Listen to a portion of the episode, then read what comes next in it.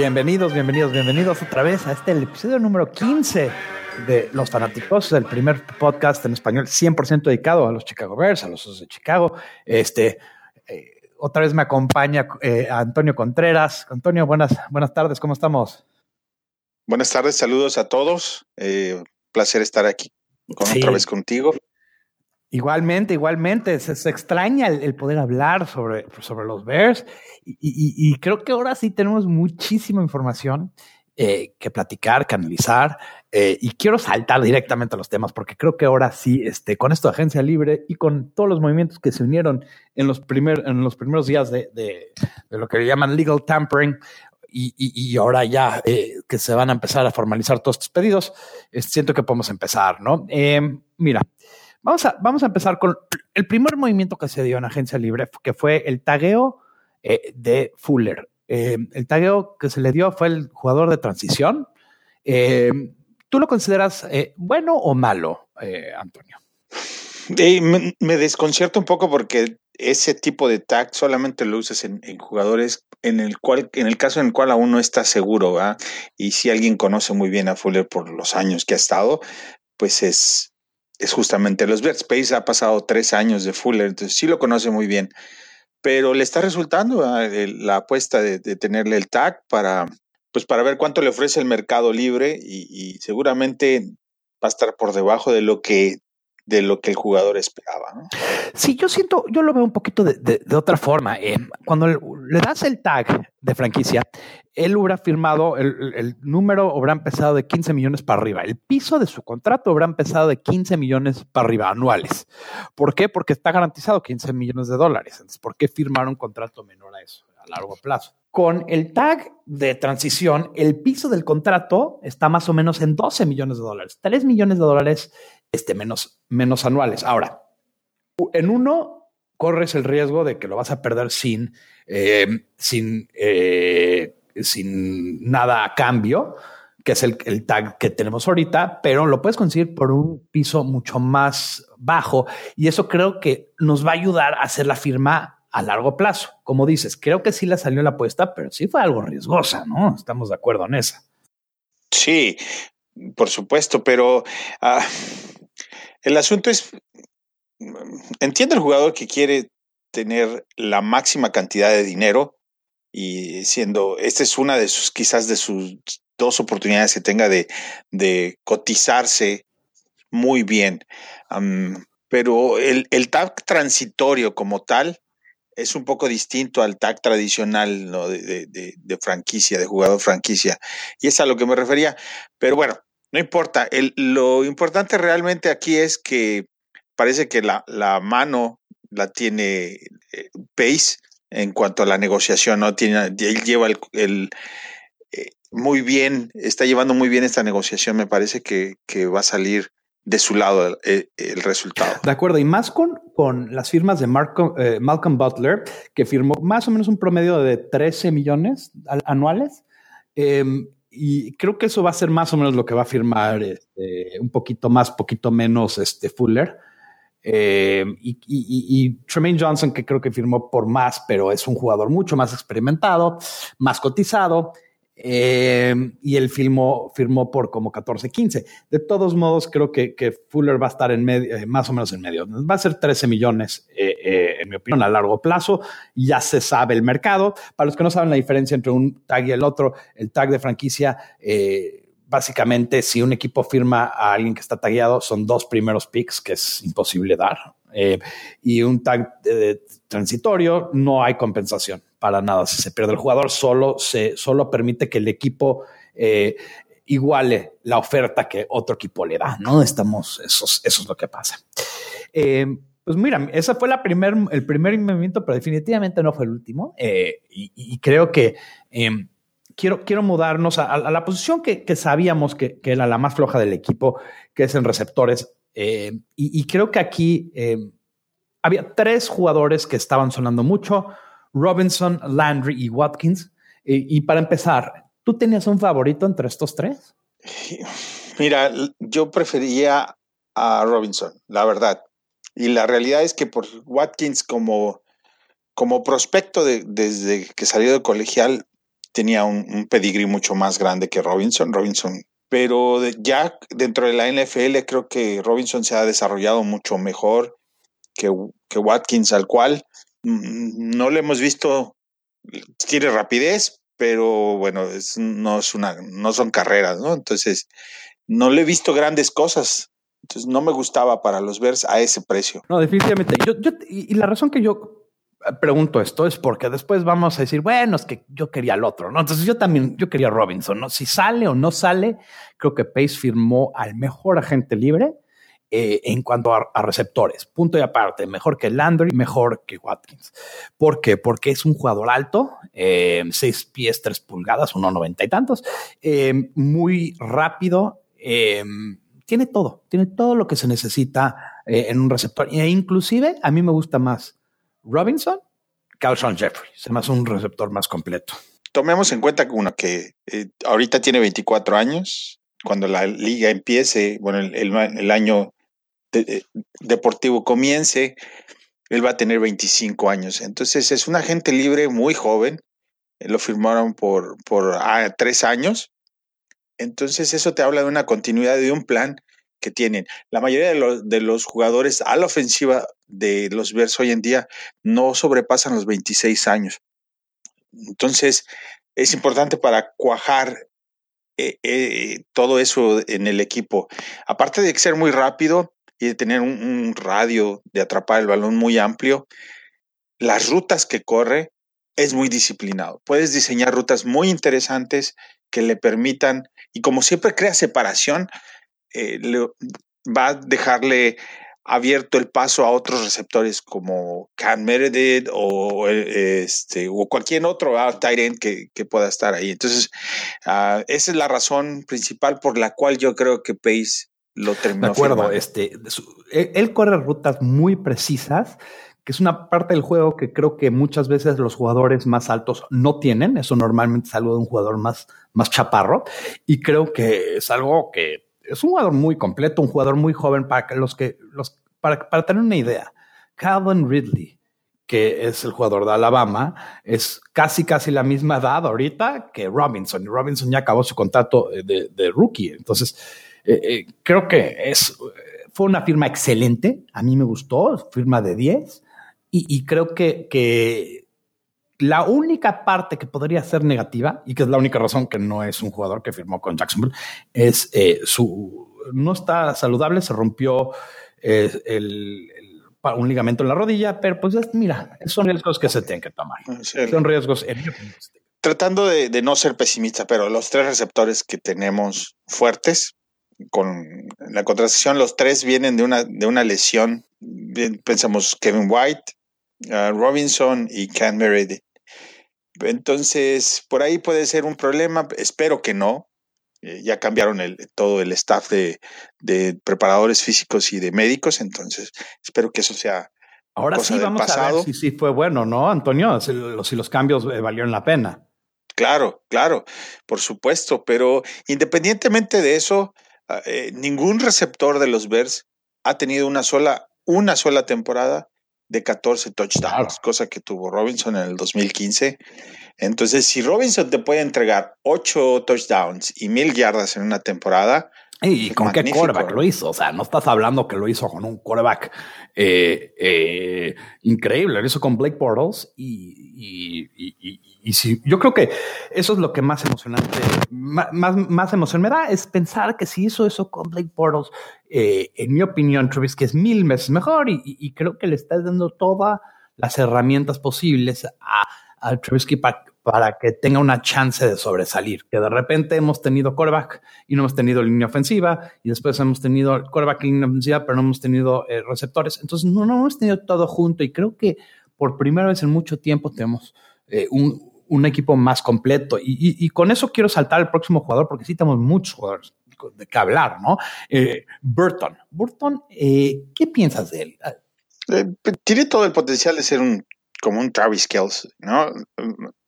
Tiene el, físico, ah, es más un receptor que un Tyrant tradicional, ¿no? Cosa que viene de, de Nagy y del sistema de donde viene, que parece que, encontraron a, a, quien va a fungir esa, esa función de, de Kelsey. Me parece que por eso lo buscaron y por eso le ofrecieron el dinero que le están ofreciendo. También es joven, es buen bloqueador, aparte de ser un buen receptor. Y junto con el que ya tenemos, que es enorme y también es muy rápido, pues se asemeja un poquito a lo que tenía Nueva Inglaterra con, con sus dos Tyren antes de que metieran Qué buen ejemplo al otro a la cárcel, ¿no? Porque creo que es justo lo que quieren hacer los Bears. Ok, cuando Aaron Rodríguez, eh, eh, con Aaron Hernández eh, y, y, Gronk jugaban en el mismo equipo, es justamente lo que están tratando de hacer los Bears ahorita con Shaheen y Burton. ¿Ok? Burton va a ser lo que le llaman el H-Pack o la pieza movible que su fuerte, su fuerte no es bloquear en línea, su fuerte es moverlo eh, en muchas partes y Shaheen lo puedes tener al final de una línea como un extra lineal ofensivo y, los dos son suficientemente rápidos para desmarcarse. Ahora, una de las cosas que a mí me encantó sobre la ofensiva de Kansas City es que con, con una ofensiva, con los mismos jugadores y de la misma formación, sacaban muchos diferentes tipos de, corridas y pases, ¿no? Entonces, por eso nunca sabían este, qué iban a hacer. Y esto es lo que nos da estos dos jugadores, ¿no? Eh, puedes tener a Shaheen, puedes tener doble ala cerrada, cerrada, que normalmente para el 80%, 85% de los equipos sería una corrida seguro, y ahorita yo te puedo decir que con estos dos podría ser un pase fácilmente, ¿no? No, no hay garantías de que sería una corrida, ¿no? Y, puede ser un pase más de, más de 20 yardas, que es otra de las cosas que te ofrece Robinson, que es un excelente receptor sí, o sea, pases de más de 20 yardas. Que, que lo que están haciendo es y, creo que Nagy, desde que llegó, dijo una cosa. Yo quiero ser agresivo. Y ahorita en agencia libre se vieron agresivos. Creo que Pace también se dio cuenta que no, no, tiene, no tiene mucho tiempo para darle la vuelta a este equipo. Si este equipo no enseña mejor a este año, creo que se está abriendo la puerta para, para que ya, le ya empiecen a buscar un, un, un reemplazo para, para él. Entonces creo que dijo, mira, sabes que en el pasado he ido por estos jugadores de media tabla, ahora voy a ir, voy a identificar al jugador que me gusta y aunque tenga que sobrepagar un poco, voy a ir por él y lo voy a conseguir. Y creo que en el caso de Burton, Aquí sí creo que pagaron un poco de más de él.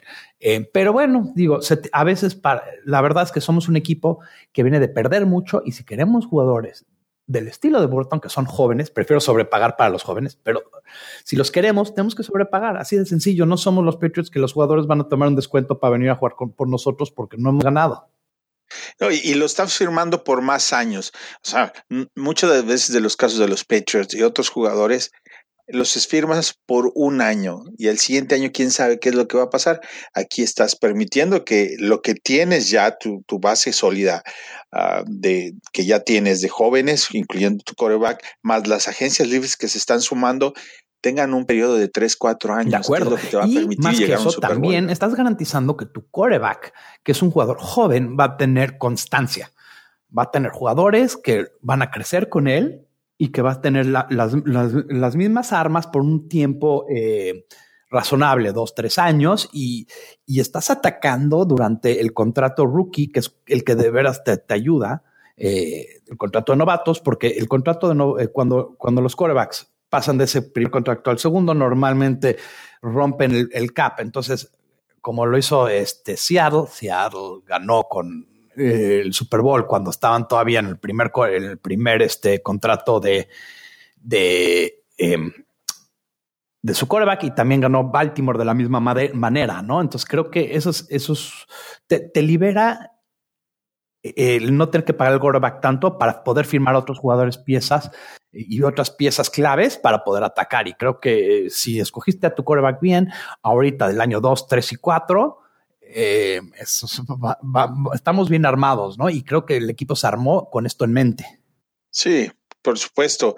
Ah, aún faltan un poco más de, contrataciones que nos dirán mucho sobre lo que Pace piensa de, lo que está armando en este momento. Digamos, Meredith no sabemos cómo va a regresar de su lesión y si regresa 100%, pues ellos saben y tienen la confianza. Pero digamos, si encuentras si contratan a otro receptor, tal vez sea como una póliza de seguro en caso de que Meredith no, no pueda funcionar y Kevin White tampoco pueda funcionar.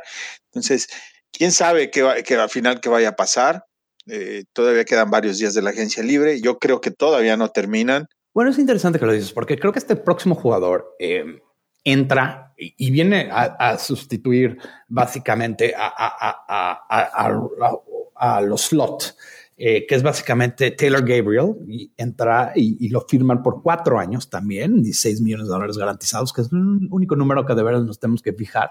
Básicamente 6 millones de dólares por temporada. Y, Taylor Gabriel es un jugador rapidísimo, rapidísimo y juega muy bien en el slot y es un jugador que ataca muy bien el juego de pantalla. Eh, eh, y creo que es el complemento casi perfecto a Robinson. Robinson es alto, eh, corre routes más largos, pero Taylor Gabriel lo puedes meter adentro en vez de afuera, donde jugaría Robinson. Y si tienes que cubrir a uno o al otro, si lo dejas a uno descubierto, va a ser pases de muchísimo, este, de, muchísimas yardas, ¿no? Eh, a, Robinson le puedes mandar un pase en el aire 20 yardas y él va a ir por arriba de la defensa y le va a cachar. Y Gabriel le puedes dar un pase muy cerca a la línea de golpeo y él agarra y va a correr 20 yardas, ¿no? Entonces, es, son dos jugadores muy diferentes. Sí. Y que los dos eh, se complementan muy bien uno al otro, ¿no?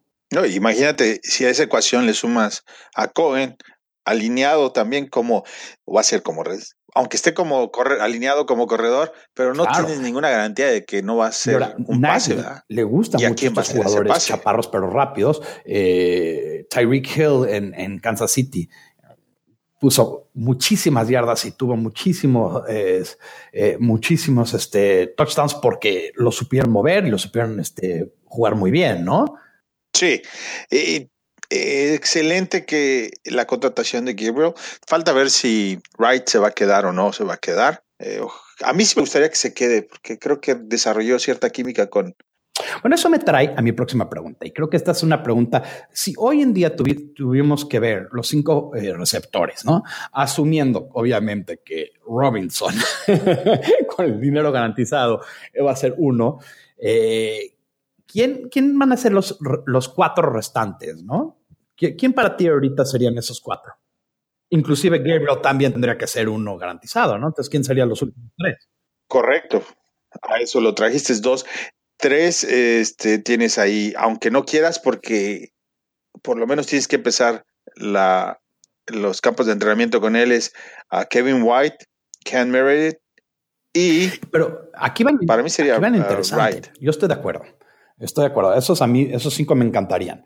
Pero yo siento que aquí este, necesitamos normalmente uno de los, el, quinto receptor es un jugador de, equipos especiales y ninguno de esos cuatro, ninguno de esos cinco que acabamos de nombrar, son jugadores de equipos especiales.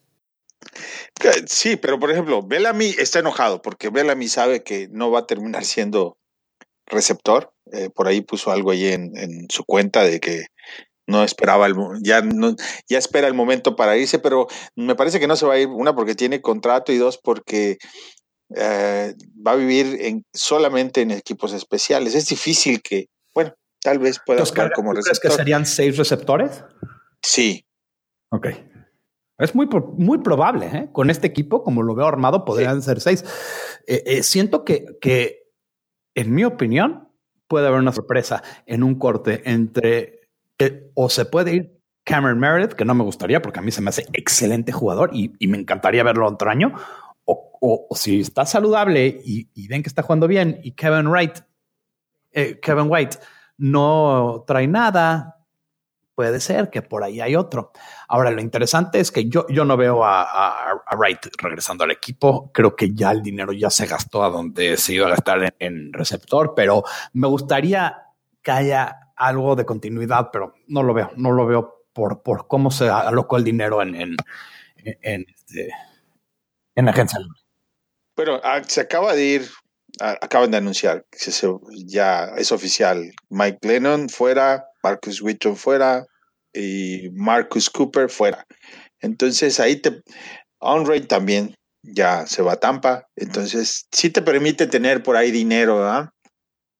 Y, falta que, y creo que, tienes un punto interesante que digo, perdón por mezclar cosas, pero como tú dijiste, se, eh, se va Cooper, pero pero sí firmamos por tres años a Prince Amukamura, que, que a mí me gustó mucho esa, esa firma también. Creo que es algo que la gente no, no hizo mucho ruido, pero creo que es una muy buena firma. Y aún no es un jugador que agarra muchas este, intercepciones, sí es un jugador que, que juega muy bien. El año pasado, nada más para que la gente entienda que también a veces jugamos, a veces jugamos muy mal en la, defensiva, pero ¿sabes? solo hubo una vez en el año pasado que dejamos un receptor arriba de 100 yardas. Eso es un número bastante impresionante, ¿no? Sí, y si, y si Fuller regresa, pues permites esa continuidad y, esa cohesión que ya existe entre tu safety y tus dos cornerbacks. Eh, safety es una posición que se lastima mucho. O sea, es, es, normal, va con la posición y obviamente necesitamos este, jugadores secundarios en esa posición, pero creo que el dinero ya se gastó ahí y eso los jugadores los podemos conseguir más tarde en el draft. Inclusive eh, el, el, cuarto round es donde hemos conseguido todos nuestros este, eh, safeties y, nos ha ido muy bien. Entonces no creo que necesitamos este, alguien muy alto y nada más alguien para estar ahí. Eh, ahora, firmamos a Chase Daniel. Eh, eh, ¿Qué piensas de este, de este movimiento de coreback?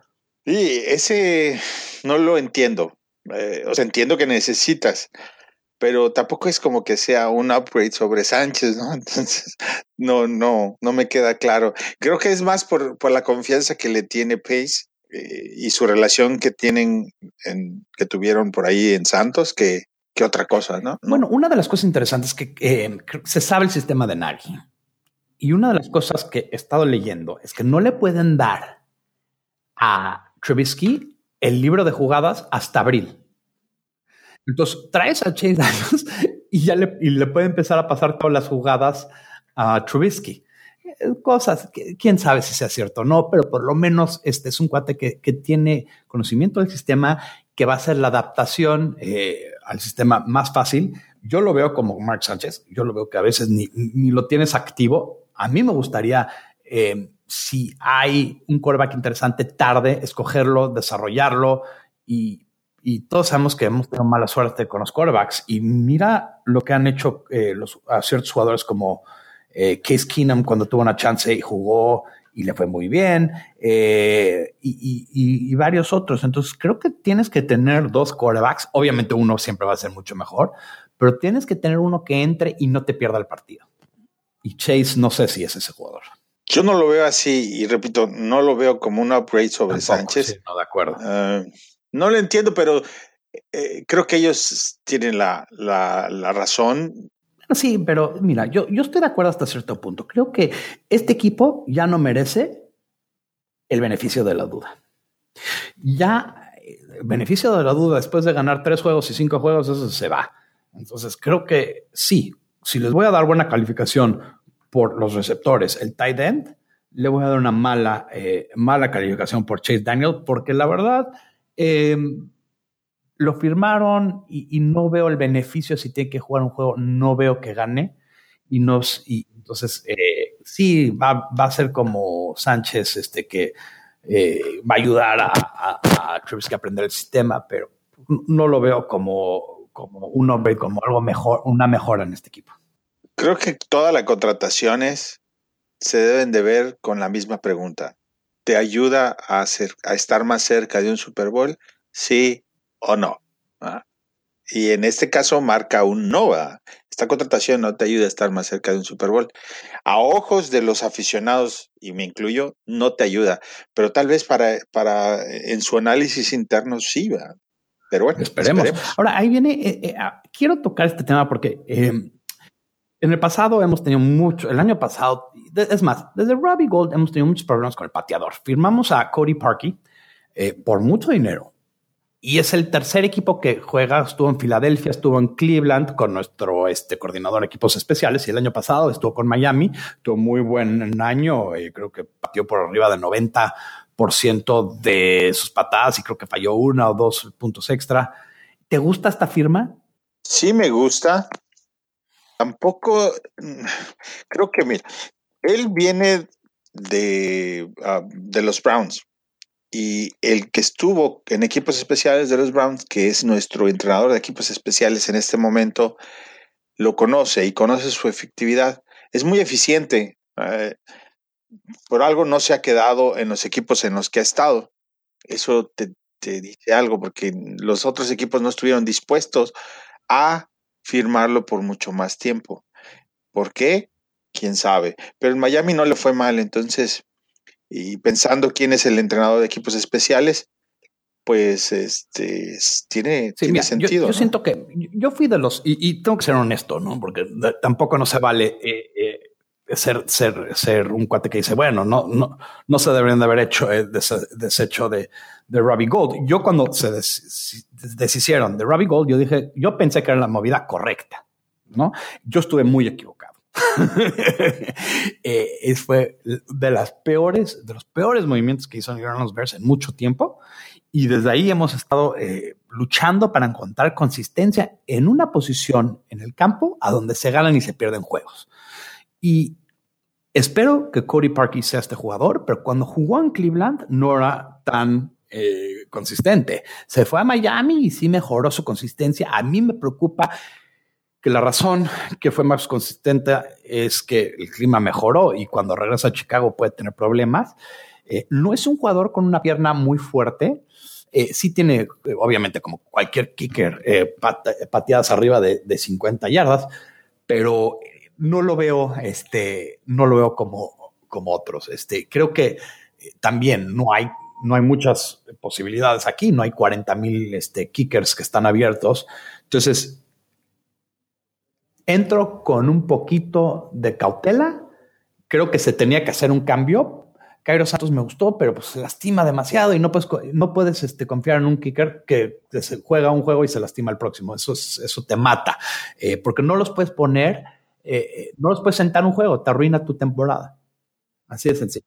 Pero por, mira, viene de Florida, pero no de Tampa, el Quique. Sí, exactamente. Ya estamos mejorando en cuanto.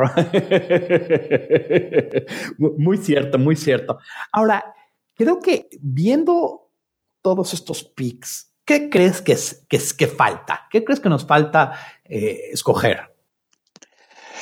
Bueno, falta a la defensa, ¿no? Este pass rusher creo que se convierte en, una necesidad ahorita a la altura de lo que era la deficiencia que teníamos en los receptores. Ahora, en el otro lado, la posición similar es el pass rusher por todo lo que cortaron, ¿no? Y un, uh, un centro, un centro, porque el centro que tenemos, digo, o, o metes a un guard y dejas a, a White de centro o, lo mueves a, left guard y contratas un centro o, adquieres un centro en el draft.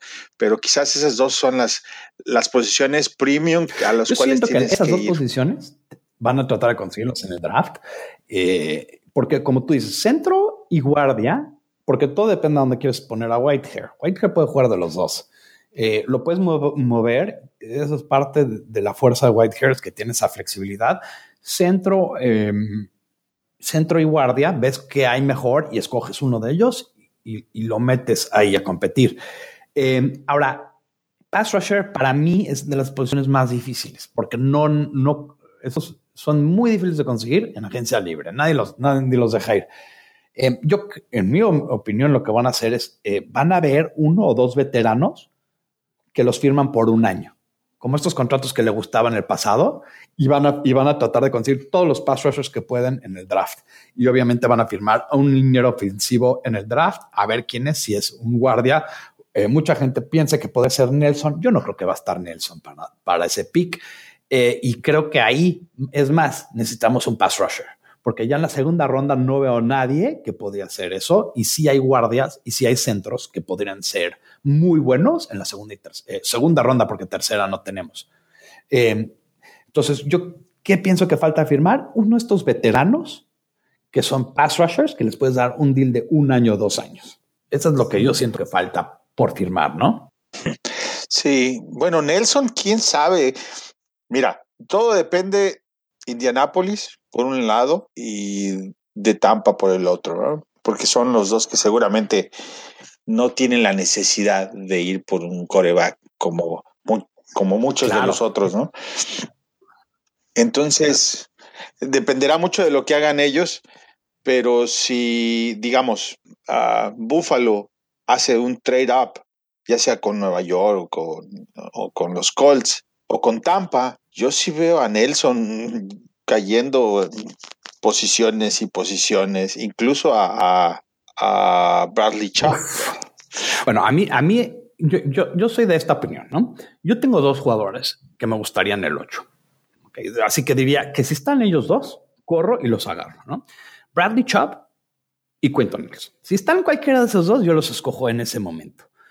Pero a mí, lo que a mí me gustaría es que con ese octavo pick, eh, escogemos un este, hagamos un trade con alguien que quiere escoger un quarterback y agarrar más picks, porque si algo nos urge es muchísimo talento joven. Entonces, yo siento que la, la diferencia entre el jugador 8 y la diferencia entre el jugador 15, no hay mucha diferencia en general, aparte de esos dos jugadores. Para mí son muy, hay muchos jugadores que estaría feliz yo en ese, en ese bloque. Entonces, por ejemplo, Buffalo se me hace un, equipo perfecto para un intercambio porque tiene el equipo, eh, eh, creo que es el pick 12 después del, trade que hicieron ahorita. Entonces, creo que sería un cambio muy natural. Obviamente, eh, puede ser que ellos salten uno más que nosotros, ¿no? O, inclusive más, pero siento que es una cosa muy natural sí me gustaría, porque siento que inclusive no tenemos pick de tercera ronda, creo que necesitamos tercera ronda, esas primeras tres rondas es donde encuentras normalmente a los jugadores. Empieza cada temporada y sí, los, sí necesitamos esa urgencia y necesitamos pass rusher, como estamos hablando, y también necesitamos guardia o centro. Entonces, eh, y después necesitamos jugadores secundarios en safety, en cornerback, este, y, necesitamos eh, en general reforzar el equipo en todas las líneas. Entonces necesitamos picks, necesitamos más, necesitamos cantidad. Este, y, siento que, si no nos toca uno de estos dos, Chubb o Nelson, vámonos, vámonos para, para atrás para conseguir más picks. Lo veo complicado el trade. Muchos van por, por coreback, eh, incluso, digamos, puedes argumentar que Washington va por Arizona, va por un coreback. Los Jets, Denver, Cleveland van por un coreback. Eh, pero ahí la mano la tiene Nueva York, Indianápolis y Tampa. Y los tres están por arriba de nosotros, ¿no? Y Buffalo. Entonces. Buffalo y Arizona son, son, son lo que a mí me, son los dos que pueden ser eh, eh, aliados naturales para ese intercambio. Pero si Buffalo tiene dos picks en primera, si Buffalo tiene la necesidad y tiene el capital para invertirlo, ¿por qué va a cambiar el 8 si puede cambiar el 2 o el 3? Tienes toda la razón. ¿Para qué te digo? La verdad es que las dos opciones naturales sería Indianapolis, que también necesita muchísima reforzar, necesita reforzar todas líneas igual que nosotros, irse para atrás sería perfecto para ellos. Eh, Tampa Bay igual, eh, digo, estoy soñando ¿Qué quieres que te diga? Quiero, eh, quiero pensar que, por eso digo, siento que si eh, Bradley Chubb es un jugador perfecto, ¿no? Si hay un cambio y alguien sube a conseguir a, un quarterback, Bradley Chubb cae.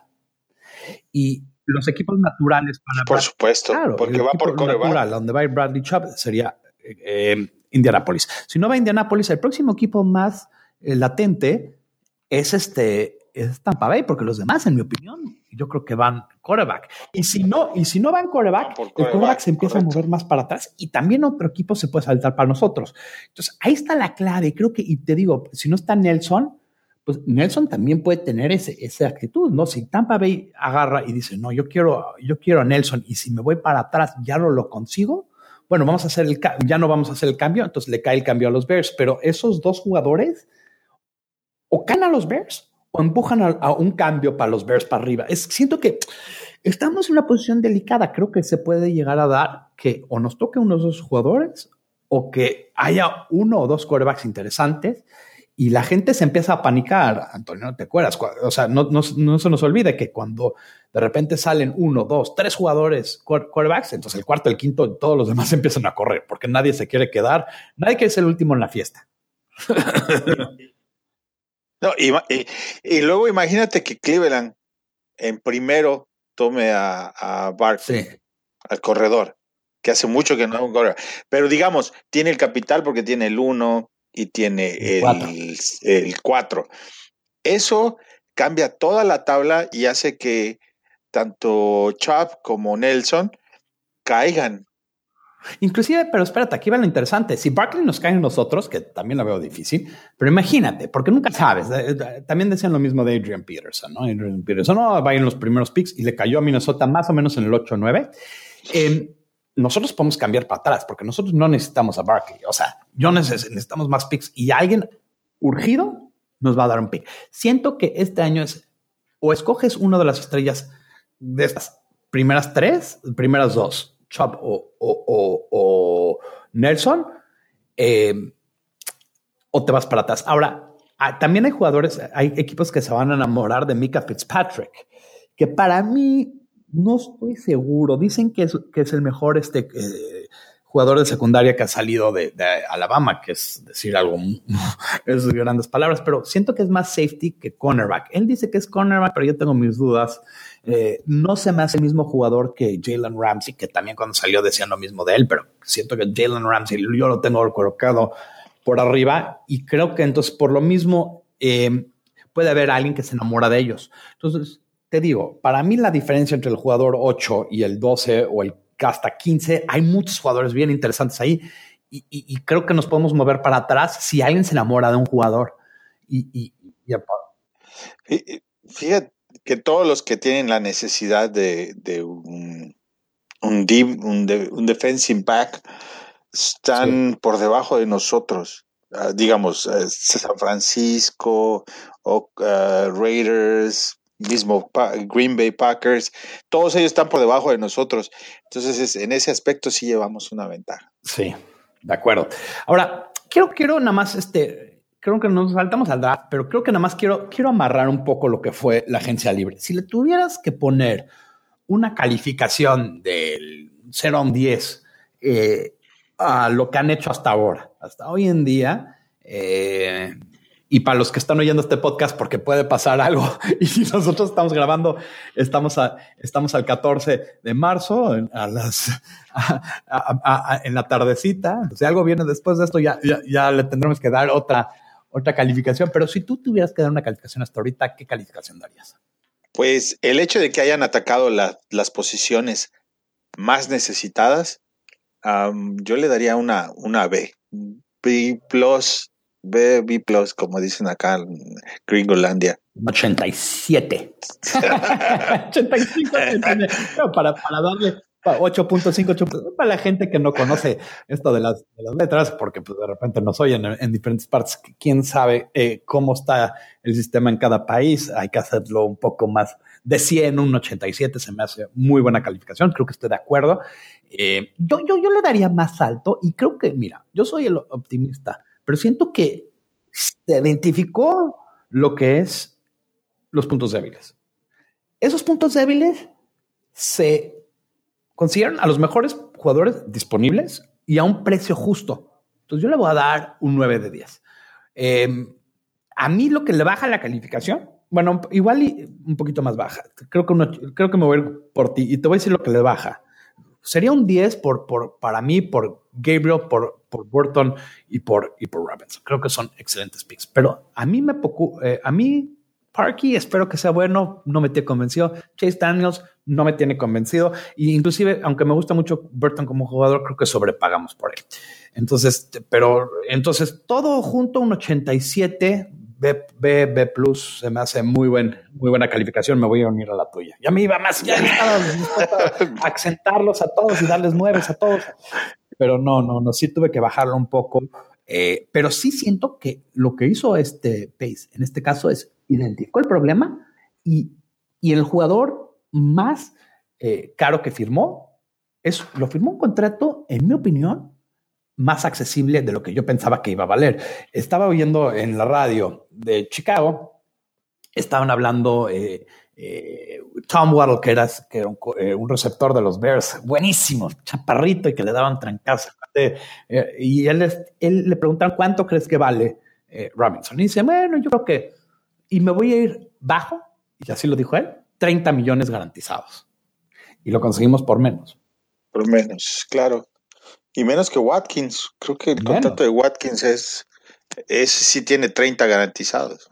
No, no, te, voy a dar este, la, la, eh, diferencia en contratos. Eh, Robinson lo firmamos tres años, 42 millones con 25 eh, millones garantizados. Sammy Watkins, tres años, 48 millones, 30 millones garantizados. O sea, considerablemente más barato. Sí. Por un jugador que en mi opinión es mejor.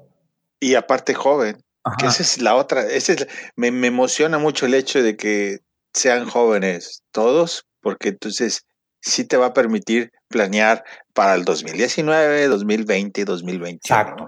no se firmó a jugadores a un año, como lo hemos hecho en el pasado. No, no, no se puso una curita y decir, a ver, vamos a ver qué podemos hacer. No, no, esto es, aquí podemos arreglar el equipo por dos o tres años, vamos a darle continuidad a nuestro callback para que tenga estas armas, no un año, sino dos o tres años y puedan crecer todos juntos porque son jóvenes. Ni uno de estos jugadores es un jugador viejo que quién sabe, ya sabes que dices, bueno, lo vamos a agarrar al final de su temporada, pero va a traer este, ya sabes, como, todos, cuando cortan a algún jugador como Jordi Nelson, todos, todos quieren. Como Nelson, correcto.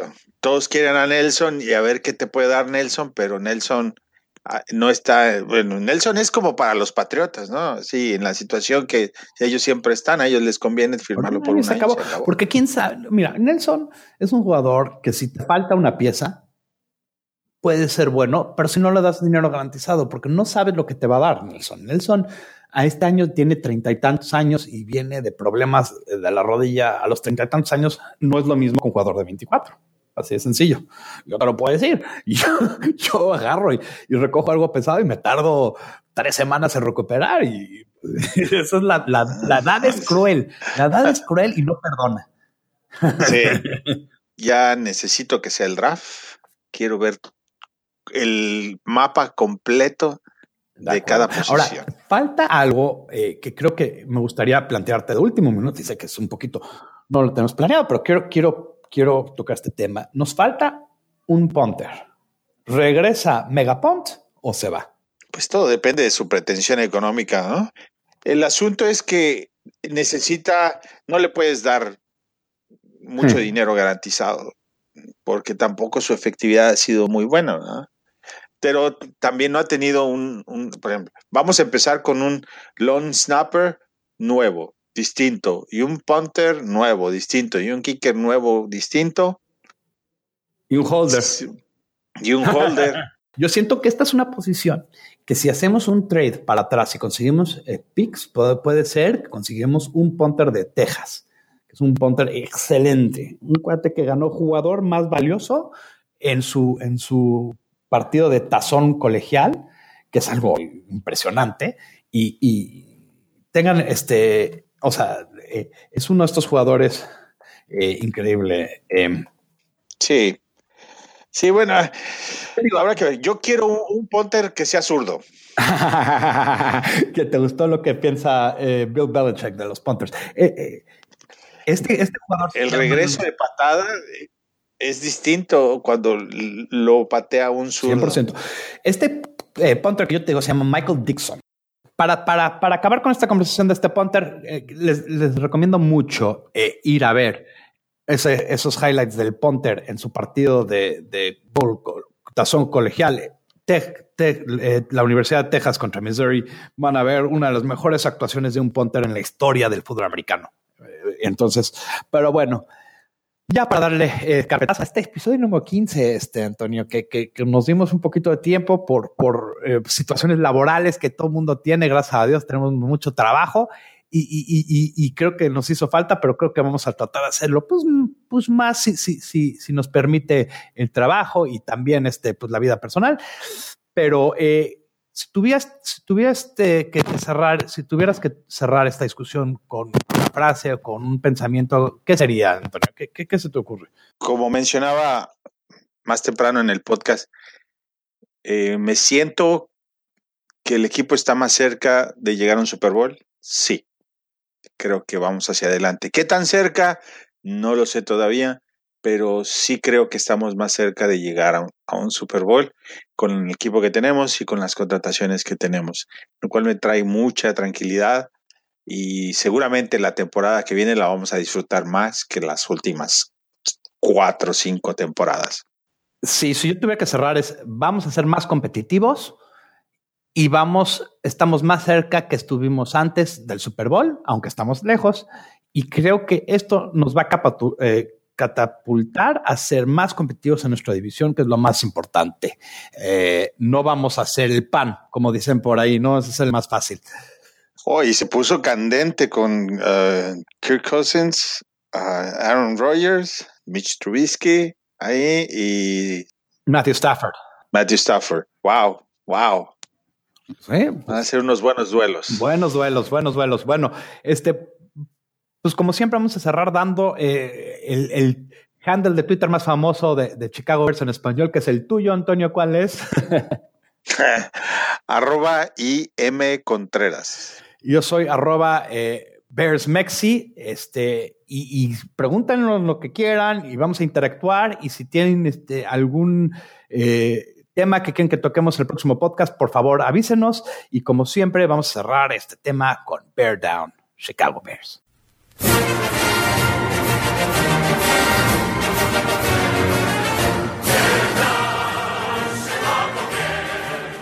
Bye bye.